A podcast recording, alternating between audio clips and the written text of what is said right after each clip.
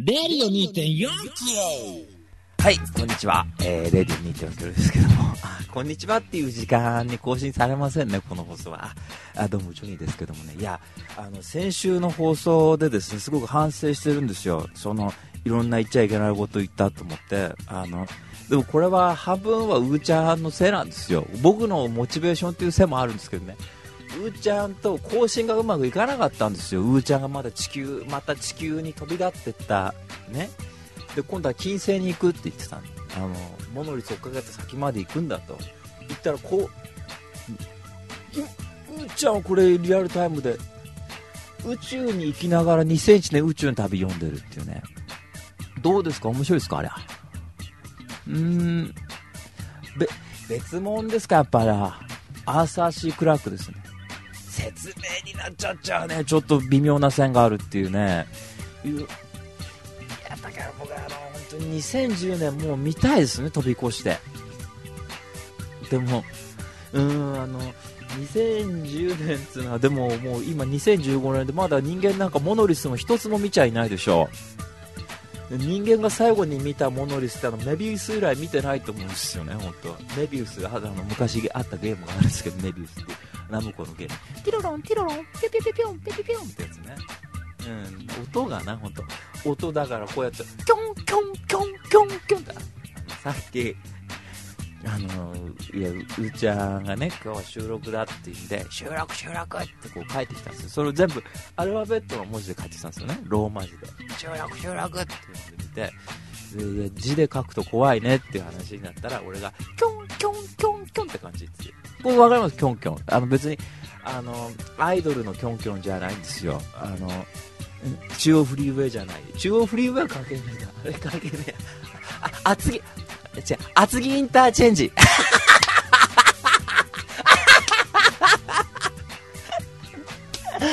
あの、これは、あの、小泉京子のアルバムであるの2000年ぐらいに出た厚木インターチェンジってアルバムが、で、キョンキョンがもう永瀬正敏とまだやっちゃってる頃で、あの、まだサブカルに急に張り来やがった時でさ、お前なんかあっち行けカイトルビーバカ野郎ってサブカルみんなで言ってたんだけど、サブカルもさ、普段はそういう人が来ないと、小山田圭吾とかの小枝の CM 見続けるしかないから、キョンキョンがサブカルに来てくれたっつって、もう驚いちゃったの、本当に。うわ下北になったと思って、僕はまだその時、うーちゃんに下北連れてってもらう前だからね。あのまだそういそうまだそういう鈴なりとか本田劇場をね目の前で見ませんでした。まさかその10年後に下北行くようになってその僕の友達の土地転がしってあだ名の男が本田劇場の上のマンションにここが俺が住んでるんだぞっていうこう自信満々に言ってくると思わなかった。そのねまあこれピーちゃんなんか言わせりゃその話聞きましたよって言われるかもしれないけどさその話ジョニーさん聞いたよって言われるかもしれないけどだからその土地転がしはひでえ男だから藤沢から下北に引っ越したんですよ。であの親戚の筋合いでねちょっとそのマンション住むことになったからって言って藤沢の時は本当マッチ箱みたいな家に住んでたの。本当にこう蹴飛ばすとさ本当にそのまま崩れちゃいそうな家住んでたのにもうその本田劇場の上住んじゃったでしょ。そしたら田舎も見つけちゃうさその上から卵投げつけるんで田舎も帰れっつって言ってこうひでえことすんなっつって言ったらさうんその話もしてたね、本当。で、あそこの土地は俺の土地になるんだとか、あの踏切再開発になったらもうすごい金が入ってくんだぞとか、すごい言うようになってさ、それで、今もう羽振り良くなっちゃって大変よ、本当に。なんか沖縄のちっちゃい島買うって言ってたよ、この間、本当。すげえなと思って。もう厚木インターチェンジとかどうでもいいよ、俺は。なんだったら俺が厚木インターチェンジ買ったっていいぐらいだって言って、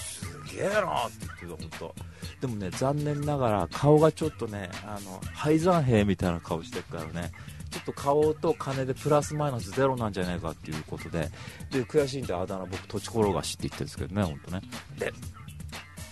キョンキョン関係なくて、キョンキョンの話からさ、なんで急に金の話なんだよ。俺ね、この間、あの、ピーちゃんの放送を聞き直してんですよね。で、先週の放送、ひどい放送やっちまったと思って、告知できないんですよ、Facebook で。いや、聞いてない人のために言うと、先週、アムウェイと創価学会の悪口言ったんですよね、散々。俺に、俺を巻き込むなって、俺の友達を巻き込むなって話したわけ。ね。まあ、こう、こういう話して、いや、こいつさんどうしようって言ったら、こいつさんが男気見せて、いや、ジョニーさんのあれは本心だからね、別に否定してるわけじゃないと。あの、ジョニーさんの気持ちだから俺は P なんか一つも入れねえぞってこうこいつさんが言うわけですよ。すみません、じゃあお願いしますって言ってさ、じゃあつって言って告知なかったらニコ動の再生回数それだけ7なんですよ。俺のせいだと思って、それで落ち込んじゃって。こんきゃーと面白くなかったから。聞かないとわかんないから、そう聞かないとわかんない。あんな真面目な話してっつって言って、ツイッターでチャチャさんだけ褒めてくれたの、ああいう話待ってたって言ってくれたのはさ、本当にそ、その時また屈折してんなと思ったけど、本当にね。で、リスナーちゃんも多分さ、ああいう人の悪口だから、あの、でもね、多分人の悪口でもキャンプみたいにああいう風にこう、霊障的に皮肉言ってないとダメみたいなんですよ、やっぱり。僕の良さってその嫌なことを楽しく伝えるってのは僕のいいとこだなと思ってるから、ああいう真剣に社会来ちゃいけないんですよ、僕は。本当に。それ良くないとこ。本当これからもうずっとふざけてと思って。だからね、もう先週からずっともう酒飲んでやってます、もう。あの、本当に。今ももうウイスキー片手にやってますよ、本当中島ラモみたいにもうハードボイルドに生きようと、こうなったら。で、今あれですよ、僕のこの本棚見たらね、トマス・ピンチョンのメイスディクスンっていう本と、で、その隣にあるのがすごいよ、これが。えー、増田利成って人でね、木村正彦はなぜ力道山を殺さなかったのかっていう本読んでてさ、知ってるこれ？あ、知ってんだこれ。うーちゃんも。これじゃあ、あの、PDF にして、あの、電子書籍化して、あの、その金銭途中で送るよ、これ、ほんと。すっごいんだ。で、これ、ピーちゃんに勧められたんだよ。で、ピーちゃんの前番組やった時に、あのー、ジョニコ・ジョニオ収録した時に、イデオンさんゲスト来てくれたじゃない？で、その時にさ、イデオンさんもさ、ピーちゃんも格闘技大好きなんだよ。そしたら、2人で話盛り上がるんだ。そしたら、ピーちゃんが木村正彦さんの本読みましたって言ったら、読みましたよってイデオンさんが言って、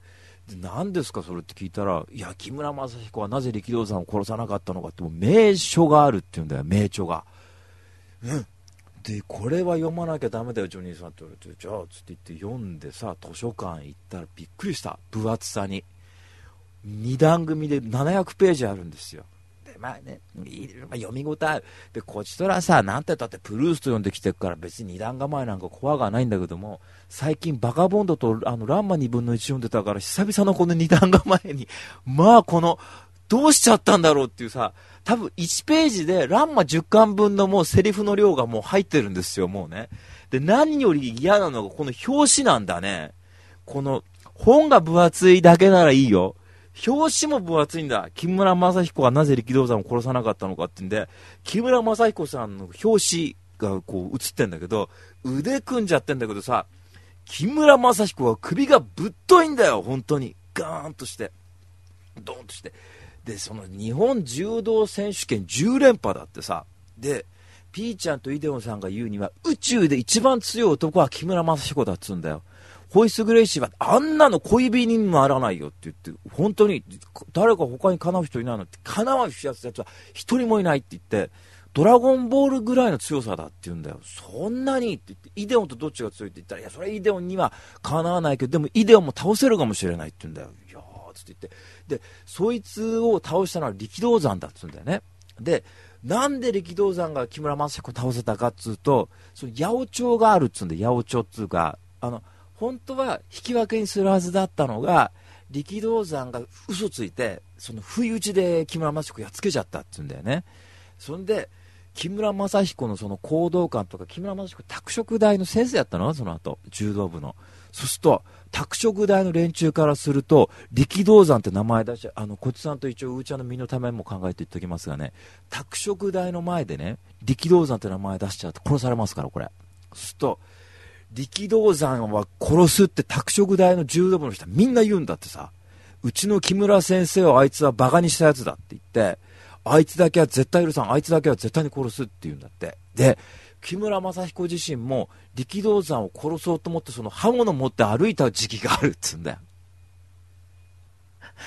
俺さ、有名な本だって言うけど、この、まあ、今のところ60ページぐらいまで読んだんですけど、これ今読む限りじゃ、こんな嘘っぱちついてる本ないと思いますよ、本当にこう。格闘技のでも良さだね、それは本当に。うん、もうさ、オーバーにオーバーにもうこう文章をいかにもこう盛り上げるじゃない。こういう文章ってさ、面白いなと思って。で、あのー、梶原駅って人がいるでしょ？で、あの人ほら、あのー、なんだっけ、空手、空手バカ一代って、あの、ほら、大山マスタツの本書いてるでしょで、そしたらさ、やっぱり嘘なんだってさ、書くことっつうのは。これピーちゃんの放送でも言ったんだけど、でもね、大人が、その当時の少年に向けてだよ、大人が実際作品の中でそのインタビュー形式で、大山マスターズが、いや、昔ね、ナチスの残党と戦った時はこうやって戦ったって、嘘つくと、それでもインタビュー形式だから、当時の子供って、本当だって思うらしいんだよ。ねで、やっぱりその梶原一騎って人、そういう嘘ついて、やっぱそういう新聞記者だったらしいんだよね。雑誌記者だったから、そういうこう盛り上げる文章を書くってのは、すごくうまかったらしいんだ。うん。でもあの、実際そのね、ジャイアン、えー、違う、えー、アントニオ猪木をほら、拳銃で落としたのも梶原一騎でしょ？あの、部屋に立てこもってさ、ヤクザと一緒に。だから格闘技ってこう、うさんくささが常につきまとってますよね。だから、これがでも面白いとこなんだよ、きっとさ。うん。で、それ読んでる。そう、試合とともに、一応こういう流れがありますよっていう、嘘だっていうことはみんな知ってるわけじゃない、それって。技受けてっていうのでさ。で、こう、だから、増田俊成さんが言ったのは、プロレスを真剣な格闘技だと思うとおかしいことになるんだって書いてあったね、途中で。これはもうショーだから、つって一つのっていうさ。だからそういうところで強さ競うのは違うんだっていうのでレスラーが体鍛えて見せるショーだからっていうことを書いてあったねでああなるほどなと思ってえ言ってこれは森達也さんって人も言ってるからね。そういう本も書いてるしね。であのそれでねその僕がそういう本読んでるとどうなるかっつうと最近まあ体鍛えて体鍛えて大変ですよ。あのねまず朝起きると腕腹筋やんですよ。50回。40から50、うんつって言ってね。で、こう、浅いやつと深いやつやで、昔、割ったことあるから、これ、うーちゃんとこっちさんは見たことあるんですけどね、あの、昔よく割ってたの。これ、板チョコみたいになっただろう。夏場になるとつって言って。で、あの、一応来月ね、あの、まあ、来月ちょっとほら、みんなでバーベキューやろうって話もありますからね。ああ、後で2人にあの、詳細送るからね、ほんとね。いや、うーちゃんがね、木星から帰ってこれない、間に合わないって言っても、なんとかしてその、モノリスに触って戻ってきてもらいたいっていうのと、やっぱ、こいつさんにもやっぱね、女の子来るから、ね、女子紹介したいっていうのもありますしね。それで、まあ、8月は花火大会やろうって言ってるじゃないですか、個人的に我々で、つって言って。で、そのためには、なんて言ったって、海行くとなると、やっぱ、体鍛えておかなきゃいけませんからね、本当それでむっちゃって。で、腹筋50やって、4、50ぐらいやって。で腕立て20回とかやるんですよ。ええー、っつって言って。でそれを朝起きてやって調子いいと大体本読んない映画、まあ、2本ぐらい見た後にもう1回それ繰り返すんですよ。でやっぱねスクワットもやるわけ。で昔はこの3セットやったんだね。スクワット例えば50腹筋50腕立て50とかつって言ってやってたの。めっちゃうわーっつって言って。バッキバキになったのよ。でまあ、未成金かもわかんないんだけどそうするとさ前までね、インテリ文学青年がだよ、ゴンゴン、僕はプルースだから5本5本って言ったのがさ、復帰こう割れると、どうだって言いたくなるわけよ。触ってみって聞きたくなるの。で、それやって、鍛えるとね、で、そうすると、一時期、うーちゃんと言ってたんですよ。それこそ、うーちゃんが腹筋割れて、俺も割れてて、こっちさんも割れたら、やっぱ地下室で、あのー、そういう夜な夜な喧嘩しようと、3人でね。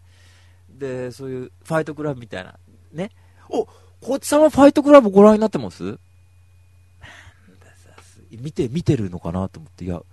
こっちさんはああいうのファイトクラブとか見ないのかなと思ったのよ。ジャッキー・チェンとかだから。いや、でもそれでジャッキー、でもジャッジャッキー・チェンでも似たようなもんだね、本当あれは要はおまわりさん追っかけた要は映画全体でファイトクラブやってるみたいなもんだからね、本当ジャッキー・チェンから言わせたら、俺なんか一年中ファイトクラブだよって言われたら、すいませんって言うしかないけども、でそういうの作ろうって言ってたんだよ。で、ギリギリさ、あの、石鹸の爆弾も作る寸前まで行ったんだけど、あの、ちょっとね、あの、おまわりさんやってる友達に見つかって、そういうことやってるとつか逮捕しなきゃなんないよって言われて、じゃあやめるって言ってやめちゃったんだけど、ここだけね、まだ実は、えっと、作ってるんですよ、石鹸の爆弾は。で、安倍政権にぶんな、安倍政権にぶん投げようっていう、ね、本当国会にぶん投げてほしいと。で、いや、で私が言いたいのはね、それこそ、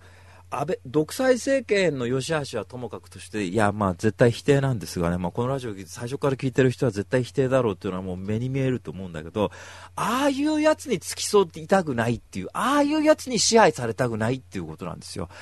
僕がよく言うでしょ、あんな靴べらの底みたいな顔したやつに、独裁政権なんか任せたくないんだよ、本当に。やっぱ、やるならもっと過激なやつがいいだろうっていうのはあってさ、そうするとこっちだって爆弾の投げがいがあるんだけど、あんなやつですよ、皆さん。ね。安保について考えると泣きたくなるって言ってね、うーちゃんが今嘆いてますよ、本当に。でも、うーちゃん言ってたの。ね、金星行っちまうからね、地球がどうなるって私は知ったことじゃないよ、つって言って。で、言ったんだ、この間、うーちゃんに。うーちゃんそんなこと言うけど、あんた、その後地球に戻ってきたらね、ここは猿の惑星かと思ったら、実は地球だったってことだってあるかもしんないよ、って言って。そしたらまた行きますよ、って言ってたけどね。あ、言ってないわ。あの、言っとくけど、猿の惑星っつうのは、あの、あの後、ああ、俺、チャールト・エスソンの真似するの得意なんだけど、ナヤゴロさんのやるね。チャールト・エスソンって芝居下手くそじゃないですか。ろくでもない映画ばっか出てますわね。まあ、ベンハーだとか、実家だとか、フィルム切り刻みてっていうようなクソみたいなのが出てるでしょ。で、そしたら、あの、その男が、ナヤゴロさん、ナヤゴロさんってのは、ナヤゴロさんじゃね、ナヤゴロさんでやって、あの、銭形の撮ってたんですけども、あの、とても素晴らしい声優さんですけど、やっぱ、チャールト・エンソンって人は芝居が下手くそだから、あの、ナヤゴロウさんってそのスキルある人でもやっぱ吹き替えするとき下手くそになっちゃうんだね、どうしても。で、それで僕はよく真似するのよ。ここが地球だったのか。畜生、クソったれ。ね？これがナヤゴロウさんの吹き替えでやってんだよ。で、これさ、あ自由の女神のアップで終わるでしょ。で、その真似をするんだけど、あの後猿の惑星っつうのは、えー、核ミサイルが地下にあって、で、それが爆発して地球が滅んで終わりますからね、一応。で、ジーラ博士たちは宇宙船で逃げてて、で、なんかその、核、地球が爆発したショックで、1970年代に地球に戻ってくるから、ジーラ博士たちは。そう。で、しゃ、うん、喋る猿がいるってなって、で、そんで、ジーラ博士たちが人間たちに追い詰められて殺されるんだよ、奥さんと共に。で、いやーって死んだ後に、サーカスで、実はジーラ博士たちの、えー、子供が生きていて、ママ、パパって言って終わるのが3作目なんだよ。ね？で、見たでしょ？で、4作目になると、このジーラ博士たちの息子が、ね、あの、猿のふりしてるんだけども、人間に反乱を起こすっていう。ウィーって言って、猿がさ、あの猿よ、いきなり出て、猿が奴隷として扱われてんだよ。で、キーって言ってもさ、今の猿の惑星みたいにこうスムーズに動けないから、猿がそんなことやってもさ、マシンガンで撃たれて終わりさって思うんだよね。で、5作目になると、そのジーラ博士の息子が、えーえー、ゴリラと共に、えー その地球がもう核戦争で起こって、もうボロボロになってるから そこで人間と共に幸せに生活してるんだけども、地下室から、その、もう肌が真っ白になってさ、放射能を浴びちゃった人間たちが猿と戦争するっていう作品になりますからね、本当もうろくでもないですよ、本当に。うん、一作目しか面白くないもんね。なんでこうなっちまったんだ。あ、ジェネシスは2作目まであるでしょで、僕は1作目しか見てない、まだ。1作目は面白かったですけどね、そこそこ。あの、猿が良かったですね、芝居するところが。あ関係性がやっぱいいんで、猿の惑星ってね、そのジェネシスと、あ、ちょっと1作目だけ見ときゃいいと思うよ、本当に。なんでこのレビューみたいなこと言ってるんでしょう？で、まあ、まあ、とにかくその、ナヤさんっていう人がいてっていうことなんですけどね、まあ、何喋るか忘れちゃったんで、まあ、とにかくいつも言うように、まあ、明日のことはわからないからね、あの、くよくよしないで生きていこうってことを言いたいんだけども、あのー、とにかく、でもくよくよしないでって言ってね、最近腹筋やってっつって言って、で、あと、横脚を直す座り方っていうのをずっとやりながら映画見てるんですよ。おもう僕、天性の王客よ、本当に。前、めぐみちゃんに言われたもん、こんな綺麗な王見たことねえな、私って言われて、すいません、つって言って。で、めぐみちゃんが僕より身長高くなっちゃったんで、で、僕、自分より背高い子って好きなんだけど、抜かれたってのは悔しくて、めぐみちゃんまだまだ伸び続けてんだよ。で、なんで伸びたんだって聞いたら、やっぱタバコ吸うからじゃねえかつって言ってて、お、そうつって、そりゃそうよつってて、やっぱタバコとヨガだね、慎重にいいのはつって言ってて、その話、こっちさんにしたら俺もやるって言ってて、いや、やめときなさいつって言って、タバコよりもマリファナがいいんだからっていうことは、まあ、ここだけの話ですけどね。まあ、こっちさんは身長高いですからね、クリント・イーストウッド並みっていうね、もっと伸ばしたいって言ってました。うん、188ありますから、ここだけの話よ。ね。ここだけの話。まあ、遠近法の都合でね。で、うーちゃんっていうのは大体20センチぐらいしかないからさ。遠近法の都合でね。この、よく言うんだ。あの、だからリアルなうーちゃん見た時に、思ったよりも大きいって言われた時に、遠近法で今そう見えてるだけで。時間もずれてるし。あの、惑星から、木星から帰ってきた帰りだから。まだこう、体の実音がこう、追いついてないんだって、まだ。本物はまだそのワープの向こう側に残ってるとか、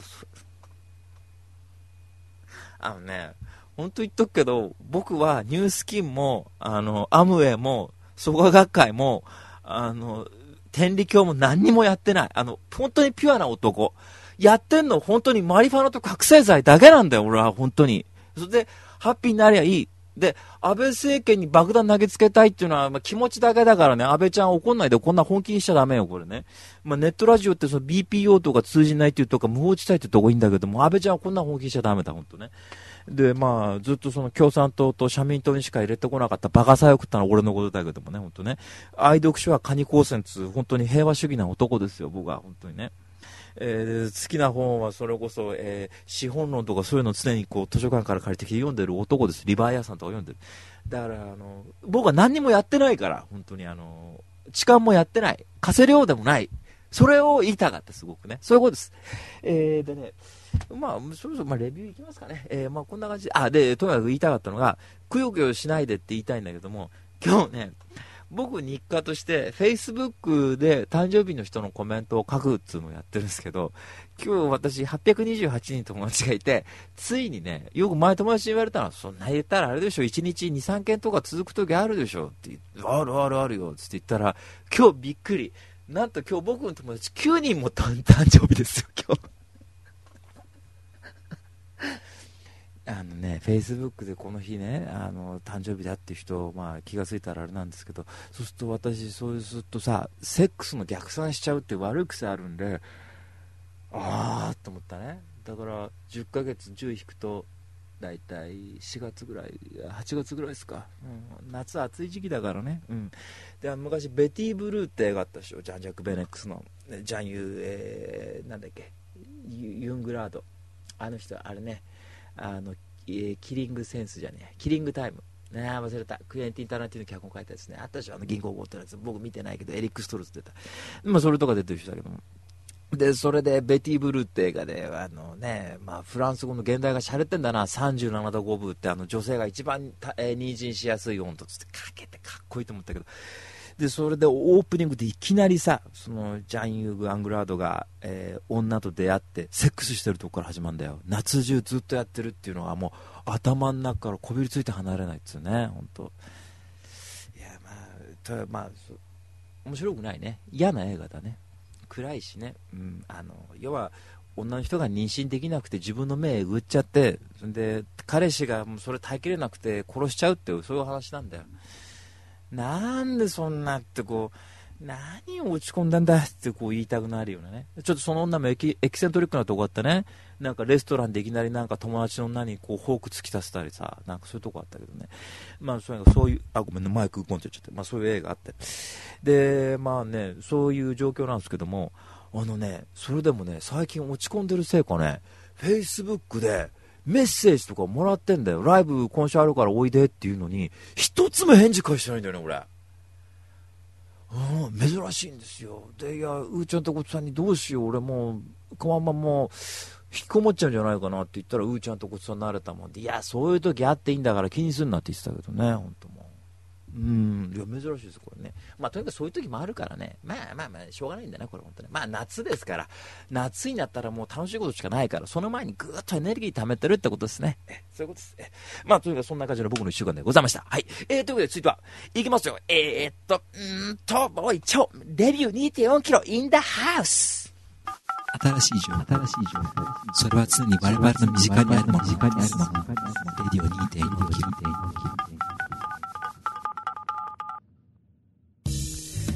はい、えー、というわけでレビュー2.4キロですけどもね、えー、まあ今日、いやもう映画、映画じゃねえや、本も紹介したいね。あ早くバカボンドの悪口言いたいんだけど、もう忘れちゃったもんな。バカボンドってどういう漫画だったっけな、あれ。えー西部劇の漫画だったか、もう時代劇だったか、もうすっかり忘れておりますけどもね、あのまあ、その宮本武蔵のね、まあ、漫画とか、まあ、いろいろ喋りたいんだけども、いやーね、まあ、とりあえず最近は映画ですんでね、まあ、今日も映画行きたいと思いますね。はい。えー、で、今日の1本目はですね、もうタイトルいただけでまたこれも褒めるやつだわね。えー、今日の1本目はこれですね。チャーえー監督さんがチャールズ・チャップリンで、えー主演もチャールズ・チャップリンで、黄金鏡時代ですね。はい。えーで、もう、淀川長春さんっていうね、映画評論家の方が、人生で一番好きな映画、さよならさよなら、一番好きだっつって言った映画らしいですけども、えーもう、もうあれですよね、もう映画史に混然と光り輝く名画の一本ですよね。だからいつも言うけどこういうの見ないで映画の話してもバカにされるからこういうの一本見ときゃいいんだってよく言うんだけどもあの、まあ、そういうことだと思うんですよ。で見たんですよねでチャップリンとかそういうこうバスター・キートンとかさどんどんその映画史みたいなものが最近こう気になるからもうとにかくもう昔の映画も大好きだしっていうんでもう見ようと思って見たんですけどで今回見たのがですねあのこれ2種類ありまして黄金教授だったのは僕は今回初めて知ったんだけどまず25年に作られた、えーナレーションななしのバージョンがあってこれ90分ぐらいの尺なんですけどで今回僕見たのが、えー42年に作られたサウンド版つって言ってあのトーキーっていうかねナレーションが入ってるんですよ。でチャップリン自身の。で最初見た時やっぱ黄金鏡時代ってそのもうサイレントであのーそういうセリフが入ってないんだろうっていう風に思ってたらいきなり入ってたからなんか変な感じするなと思って見てたんだけどさ。でもうこれがやっぱもう最初言ったようにまあ面白くてね泣くんですよ見てて。でもう皆さんご存知のようにこの黄金鏡時代ってのはもう映画史の頃の名シーンと言われてるさ靴を食うシーンがありますよね。で靴を食うシーンっていうのはやっぱモダンタイムスのあのこうベルトコンベヤーに巻き込まれてる巻き込まれていくと見た時もさわーって思ったけど靴食ったってやっぱ思うんだよ。やっぱ元映画青年としてはさこれ俺見てなかったなと思ってでそこでまあテンション上がってて。でお話としてはさゴールドラッシュ昔のアメリカで起こったゴールドラッシュが舞台ででチャップリンがそんで、まあ、アラスカかなんか行って、まあ、黄金探ってっていろんな事件が起こるっていう話なんだけど基本的にこれね後半からラブストーリーに変わっていくんですよね。でチャップリンって、まあそのまあ、ホームレスみたいな男が来てでこういろいろやってるうちにさ街でさいるさあのえっ、とね女の子がいるんですよ。その女の子のこと好きになるんだ。でその女の子が結構ちょっとこうバーみたいなところでさ働いててさ、えーとジョージアって女の子だね。ジョージアって女の子を好きになるんだけどでこのジョージアと結構いい感じになってくんだよ。仲良くなって。でジョージアなんか結構こうすれて女の子だからいろんなこう男とちょっと遊んでたりするのね。でそんな中でさジョージアとチャップリンがさあのチャップリンの小屋にね今度あの遊び来た時に今度あのえーあのなんだっけ年末年越しカウントダウン。あれって何て言いますっけ？にねカウントダウン一緒に過ごそうと31日は。みんなでパーティーしようって言ってチャップリン待ってるんですよ小屋で。もう貧乏な生活の中よ。みんな来ると思ってさコップにこうそれぞれなんかこうメッセージやってもうねわかるでしょ？そうするとバーでさ盛り上がるんだ飲み屋で。わーってジョージアとその仲間たちが。でチャップリンずーっとその間待ってるんだよ。もうね、セリフなしですよ、ここ。で、そこでまた靴食うシーンともう一つの名シーンの、チャップリンがそんなジョージアとね、こう想像、楽しい想像しながら待ってるところでさ、靴であのパンにフォークさして踊るシーンっつうのがそこでやるんだよ。もうなんかキュンキュンくんだ、そこ見てて。切ない。で、チャップリンがね、あ、来ないんだと思って出てくとこのこの悲しさよ、本当に。で、その後、ジョージアやってきて、その、え、なんか、ジョージア、えー、チャップリンの部屋に、その、ジョージアの写真があって、気持ちに気づくんだね。うん。で、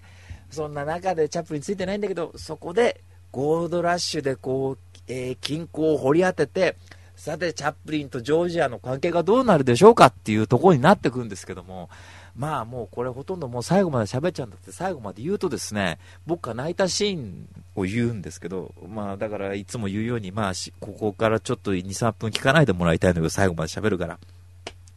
船でアメリカに、アメリカっていうかまあ多分どっか旅行するんだね、チャップリンが。で、そうすると金庫を掘り当てたって一躍もうセレブになってるんだーっつって言って。で、で、当時の格好を再現してくれと、その記者が来て、あの、書かせてくるっつうんだ、その体験記をさ。で、船の上でね。で、昔のボロい格好させられるわけです、チャップリンが。そうすると、ジョージアもその船に乗ってるんですよ。で、この船の中で、不法に船に乗ってるやつがいると。で、それつらを探してんだ、船員たちが。で、チャップリンが古い格好でその、歩いてると、ジョージアがそれ見つけてさ、不法に船乗ってんのこの人だって思うんだよ、チャップリン見て。で、隠すんだ。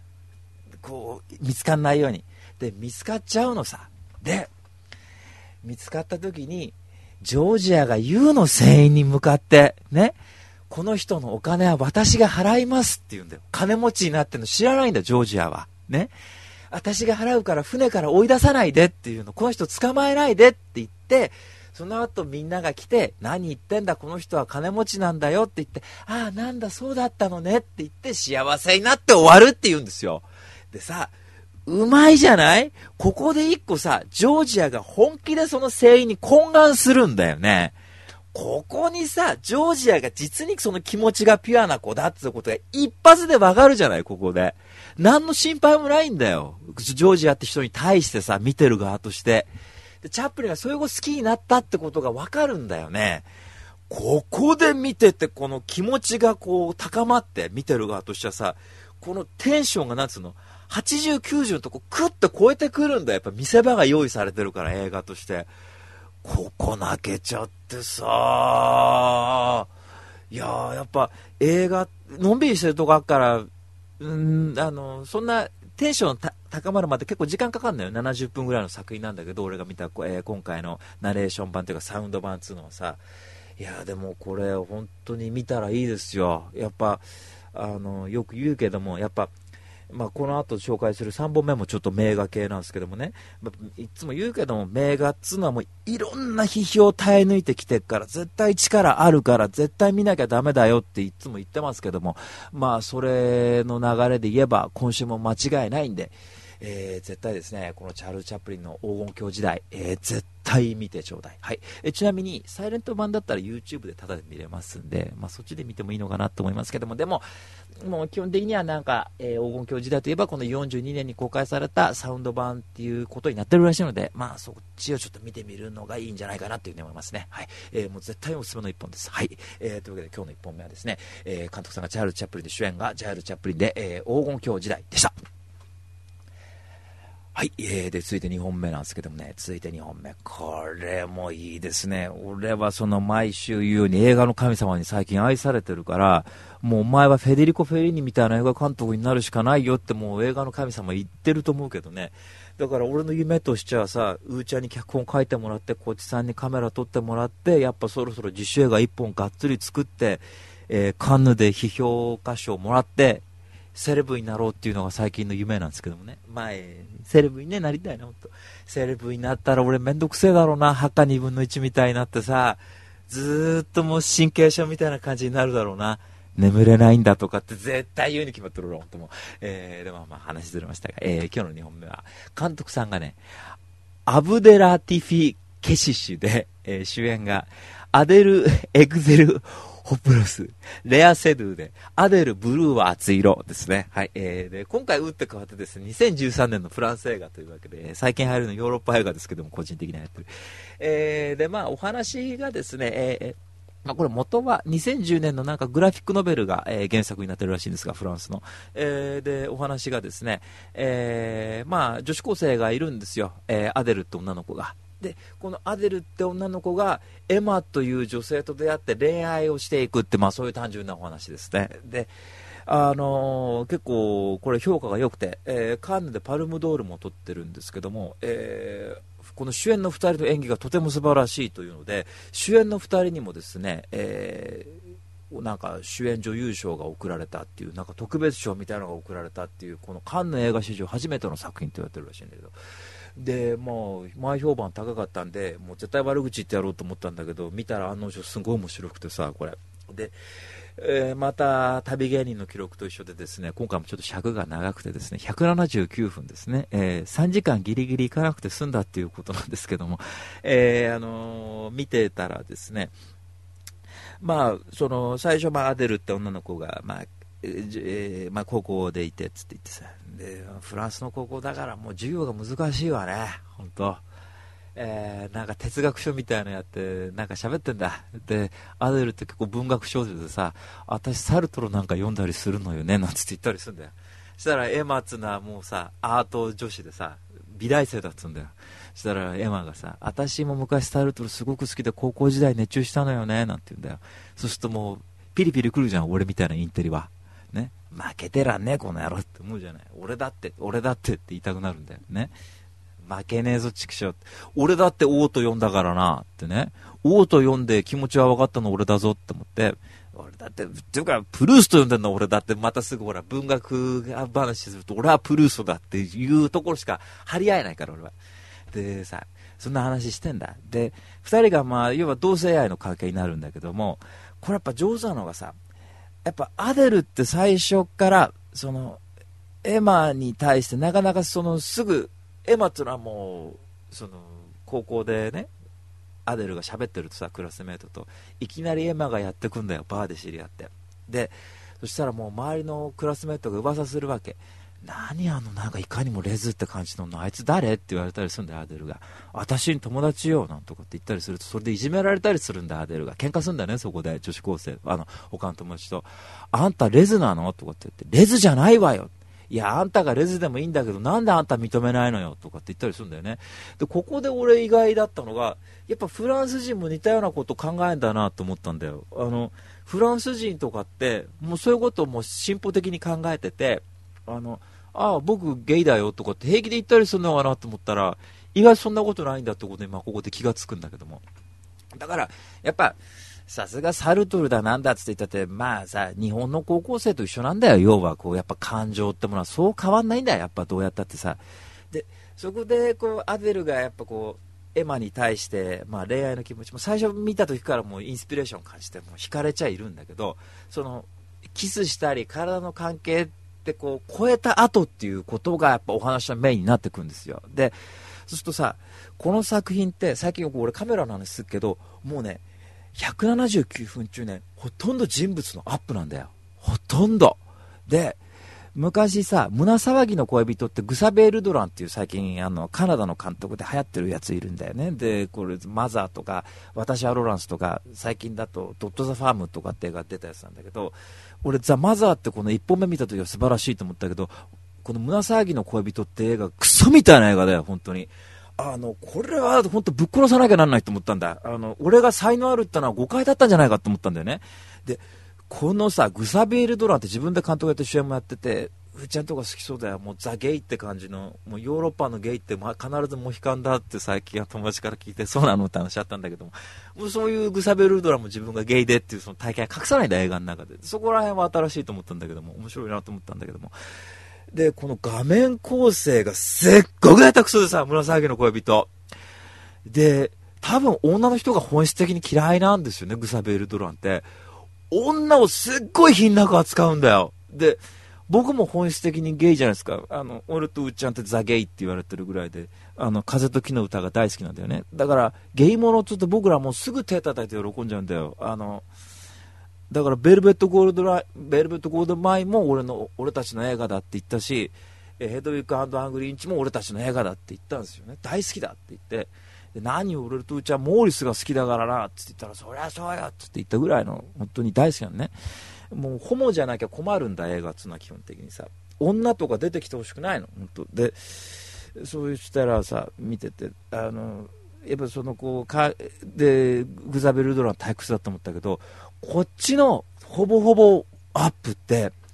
違うんだよ。親密になってくんだよ登場人物に対して。で要はお話なんかって単純なんだ。要はアデルとエマが別れちゃってってお話なんだよ。で、エマがもう、えアデルが、エマ辛いわ、私。私とより戻してって、私ともう一回セックスしてって、それだけの話なの。だから、俺たちみたいな風時の歌読んでたやつからすると、あ、ありがちねって話なんだよ。そうなると思ったよって思うんだよね。大体、同性愛者って別れちゃうじゃない、大体さ。だまあそういったところで実に普遍的なものなんだけど、やっぱこのカメラのアップでずっと迫っていくから、あの、話の会話を受け止めるのって自分自身になってくるんだよね、映画見てて。だから、エマとアデルが親密になれば、自分が本当にそのエマとキスしてるような気持ちになるし、エマとアデルが喧嘩すればさ、こんな辛い喧嘩ないって思うんだよ。で、アデルの気持ちがわかるんだよね。別れた原因ってアデルが浮気したことにあるんだけども、アデルが寂しくて浮気したっつうのわかるんだよ。その、エマがそのいろんな作品発表して忙しいっつって言って、もしかしたら浮気してるんじゃないかっていうふうにこう、勘ぐり出すんだよね。で、その寂しさで浮気するっていうさ、こんなシンプルな理由ないじゃない？で、喧嘩した時にさ、なんで浮気したのよってエマが言うと、寂しかったのって言うんだよ。で、これも理由として実にシンプルで、それ共有してるから、エマに対してそのアデルが懇願した時に、頼むからエマより戻してやってくれって思うんだよね。こういうとこさ、変になんか脚本に木をてらってなくて、うまいんだよね。うまいっていうか、ド直球だよね。投げ方として。で、パーティーとかやった先でもさ、エマがモテるから、結構ね。なんか結構女の子といい感じになったりするのをさ、アデルが見た視線とかっていうところにもなってきたりするんだよ。でも、同時に今はやっぱり、アデルがなんか別の女の子とちょっと喋ったりちょっと気になるっていうようなところもやったりとかして、つって言ってさ、うまいですね。で、やっぱり、ゲイものじゃないかなんて言ったりする人いるかもしんないけど、結果人間なんてのは男も女もねえっていうとこで何やったって構やしねっていうとこでいや、せそこましいこと言わねえ黙って見やがれっていうことも言いたいんだね、本当男同士だとか女同士だとかどうだっていいんだよなの。いや、そういうこと言ったらゲイの人に何言って社会的にいろいろあって俺たち怒っちゃうよって言うかもしんないけども、でもいつも言うのは人間が人間愛するってことは根源的に何も変わんねえからそれはみんな一緒だろうってことを俺は言いたいんです。だから、あの、黙ってこんな素晴らしい映画見ないの損だから、179分あっという間に過ぎるからね。絶対見た方がいいですよ。みんな経験あるでしょうにね。好きな女の子になかなかそっけなくされて辛いっていうのはさ、俺の周りそんなやつばっかだから、もう気持ち分かっちゃってしょうがないよ。俺たちそういう時期あったからね、本当にね。うん。まあ、というわけでね、とっても主演の2人も素晴らしい演技しましたし、あの、とても素晴らしい演出がある作品ですから、絶対見てください。はい。えー、というわけで今日の2本目はですね、監督さんがアブデラティフ・ケシシュで、で主演がアデル・エグザルコプロスとレア・セドゥで、アデル・ブルーは熱い色でした。はい、えー、で、続いて3本目なんですがね、僕もう1本、あの、紹介したかった映画あってんだけど、まあこれ来週だね、あの、ニューヨークのパリジャンっていうさ、あの、クラウドレピシュ、セピシュ、あの、ほら、あったでしょ、あの、ロシアンドールズとか、あの、青春シリーズ、フランスの、あれの3本目も良かったから、ちょっとその紹介したかったけど、まあ今日はしょうがないやな。えー、で、今日の3本目はね、これもまた名作モノクロ映画シリーズですね。はい。えー、でも、もう、監督さん名前言った時点でも名画ですからね。監督さんが黒澤明で。もう、もう拍手が鳴りやまないよ。うーちゃんこいつはちょっと拍手やめて、喋りづらいじゃない、これって。で、主演が、ね、もうこれ名画の条件ですよ。ね。志村隆 ね。で、もう一人主演が、三船敏郎で、酔いどれ天使です。えー、あの、まあ、いい映画ですから、もう見なきゃいけないわけですけども、えー、まあ、今回ですね、あの、アデルと違って、アデル2本分の、えー、98分で終わりますんで、あの、ぜひ見に、見てもらいたいんだけども、あの、お話がですね、まあ、黒澤明がこれでキネマ旬報のベスト10の1位を取った、えー、作品でありますし、えー、三船敏郎と黒澤明が初めてタッグを組んだ作品でもあるんですよね。はい。えー、だもんで、黒澤明にとっちゃも記念碑的な作品と言われてますけども、えー、お話はですね、あのー、三船敏郎演じるちょっとこう、ヤクザの松永っていうのがいるんですよ。で、こいつがちょっと、ね、悪さしちゃって、あの医者にかかるとこから始まるんだ。でこの医者をやってるのが志村隆さんなんですけどもね。でこれが真田っていう役者男で。でこの真田っつうのはさあのもう結構ぶっきらぼうな医者なんだよ。ね。もう何言ってるか全然わかんないんだ。昔のモノクロの映画であのモノラルの映画だから音悪くて「うわお前は」ってこう言うんだよ、ね、お前らみたいにチンピラなんか俺は見たがねえんだってこう言うんだよね。ちょっとこう赤ひげのちょっと三船敏郎さんに通じるとこあるのかな？なんかぶっきらぼうで口が悪いっていうこういかにも下町な医者っつう感じでさそしたらこう喧嘩すんだよ、2人が早速さ、なんだって医者医者崩れが黙って俺見ねえかなんて言ったりすると、なんだって、てめえそんな元気あれば別に見る必要はねえじゃねえかってこと言ったりするんだよ、志村隆さん。で、そしたら、三船敏郎が咳すんだよ、ゴンゴンつって。俺はちょっと結核かもしんねえから、ちょっと見ねえかっつって言って、三船敏郎さんが、見ろっつってどうやって見ろっつんだ？聴診器開けてみろっつうのが、胸開けてみやがれって言うんだよ。で、胸開けたらさ、おめえ明日レントゲン取りに行きなって言うんだよ。医者に見に行きなっつって言って、大きいでっかい病院行って、レントゲン取ってもう一回この病院来いって言うんだよ。で、結核の疑いがあるっつうわけよ。で、実際この松永っつうのが、結核でっ、つって言って、で、こいつと、こいつを治療させるために真田がこう頑張るっていう、まあそういう話なんだよね。で、ヤクザじゃない。そうするとさ、ヤクザの兄貴分とか出てきたりするとさ、あの松永、真田が最初言いに行くんだよ、キャバレーに。ね。おいっつって言ってね、レントゲン見にせに行ったかっつうとさ、バカ野郎、そんなとこ行けっかなんつうとさ、喧嘩しながらでもさ、なんとか真田をこう病院に連れてこうとするんだね、でっかい病院にレントゲンでちゃんとこう確認取れって言うんだよ、志村隆が。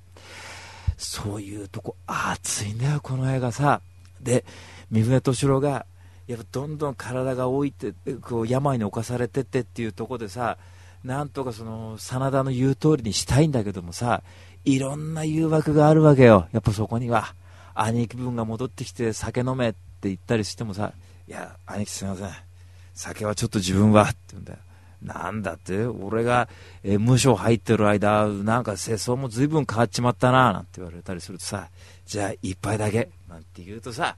カット割ったらもう松中ぐでんぐでんなのよ。で、またそこ真田に見つかって、バカ野郎ってこう言われたりすんだよ。で、やっぱこのバカ野郎とか、なんだこの野郎ってこのこう会話？で、こう、口は悪いんだけどさ、もうヒューマニズム溢れる力作って書いてあるだけあって、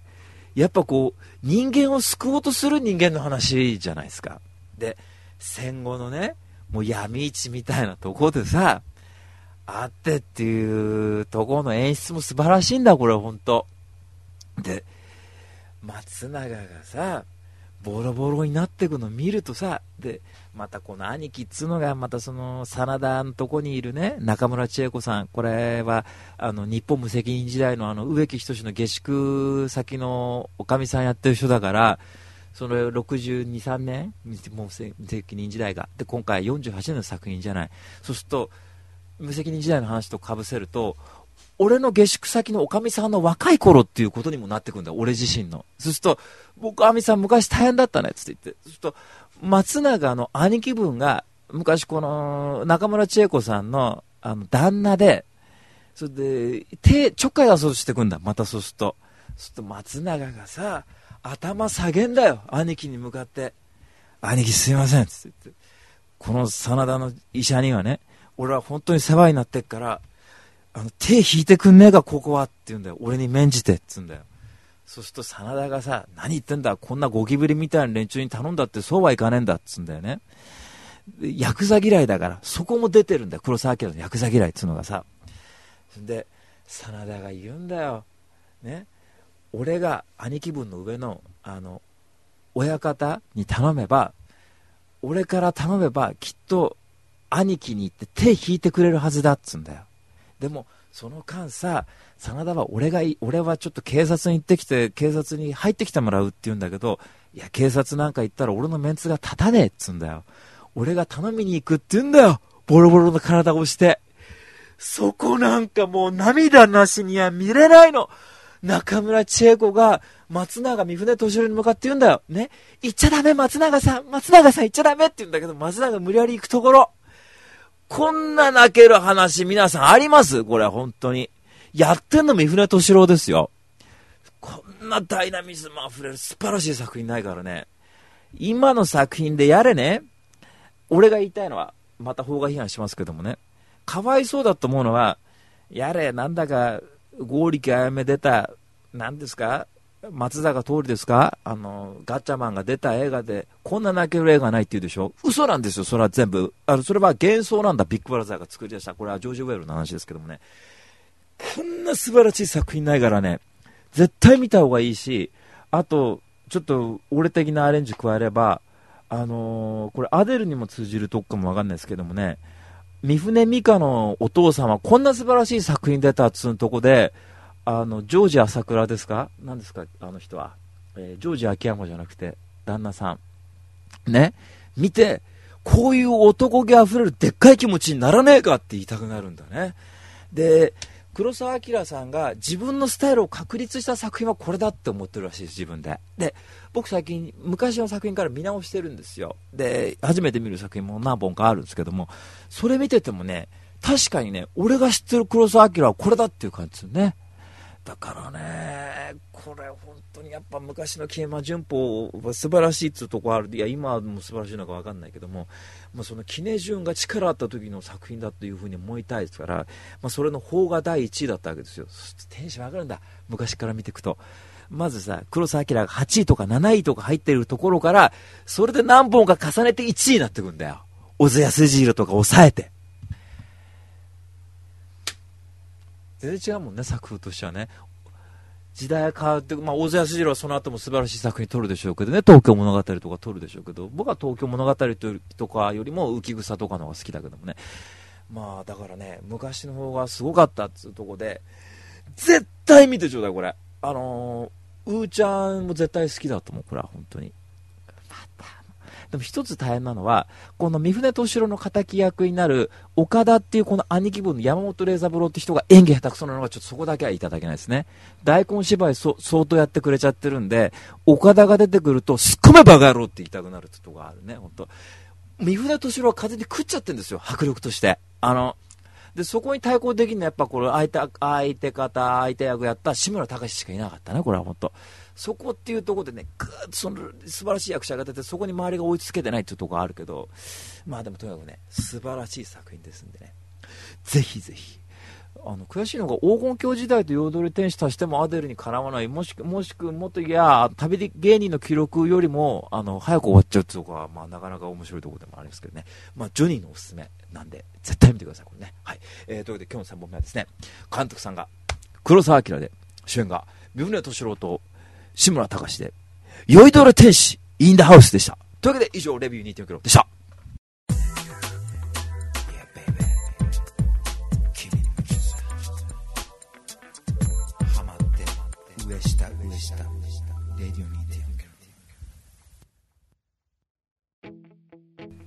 はい、というわけでエンディングですけどもね。いや、俺、あのさ、いろいろ話したかった。今週ね、映画見てたからさ、あの、そうすると、他にもいいのあって、あの、4ヶ月と3週と2日っていうルーマニア映画とかさ、あと、来年ほらス、ーパーマンやるでしょ。で、それに合わせて僕最近あの、監督さんのザック・スナイダーっつうのを見てるんですよ。で、見直してて、まあある程度全部見たんですが、監督作品は。それのね、エンジェル・ウォーズっていう作品もすっごく良かったの。で、このエンジェル・ウォーズってのはさ、俺見終わった時にね、面白いなと思ったの、日曜日の深夜に。いいな、ザック・スナイダー。と思ったら、ロッテントマトってレビューのサイトで、レビュー支持率22%ですよ。こんなひどい話あります？本当。俺、自分の映画の趣味ってのを疑ったわ。だと、あの、ザック・スナイダーが撮った、ガフールの伝説っていう映画があって、これね、フクロウが主役の映画なんですよ。え CG 映画で。これ可愛かったですね。で、フクロウが、あの、一生懸命戦うってファンタジー作品で、ずっと空飛んでんの。気持ちよくてさ、見てて。やっぱザック・スナイダーってこう、リアルフクロウですね 3D だけどでもこうあのちゃんとキャラクター的な味付けされてあるけど結構これお兄ちゃんとね仲違いしたりとかしてお兄ちゃんと憎しみ合う話とか話とかだったりとかしてねクロウが「お兄ちゃん戻ってきて!」とかって言うんだけどお兄ちゃんの方が「そんな世界に戻れるか俺は!」とかっていうとこ結構熱い話だなと思ってまるでこうカテジナさんと嘘みてえだと思ったけどねあこれなんでこれ必ずガンダムに戻るんだろうってとこあるけどであとターセム・シンって人のあの落下の王国って映画面白かったですねこれはずっと前前から見たかったんだけどあの衣装さ石岡英子ってこの間亡くなっちゃったけど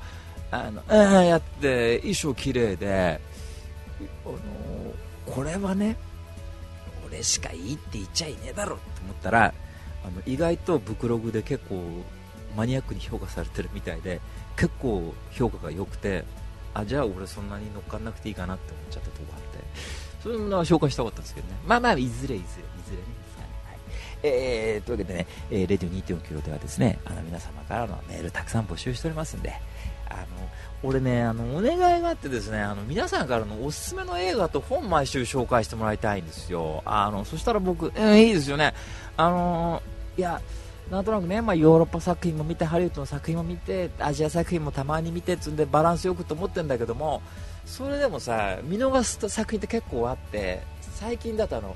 サスペンススリラー系はもう見ないんですよ、僕。あの相棒？いやだからほら、ね、テレビシリーズから見ると、ね、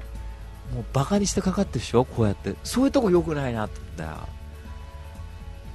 そうだよね、好きだからそう言ってるのに、すぐさ、なんか、えー、ニコラス・ケイジが出たなんとかって作品が良かったですって言うと、もうすぐ言うじゃない。ニコラス・ケイジなんかもう地目だから面白くないよってこう言うから、人から進めてくんないとね、ちょっとお金払ってみようっていう気にならないんで、ちょっと相棒を見ましょうね、相棒。相棒1日1話ずつ。はい。えー、というわけでいろんなメール募集しておりますので、じゃんじゃんじゃがじゃが送ってください。はい。というわけで、こんな感じのレディー2.9でございました。というわけで、また来週。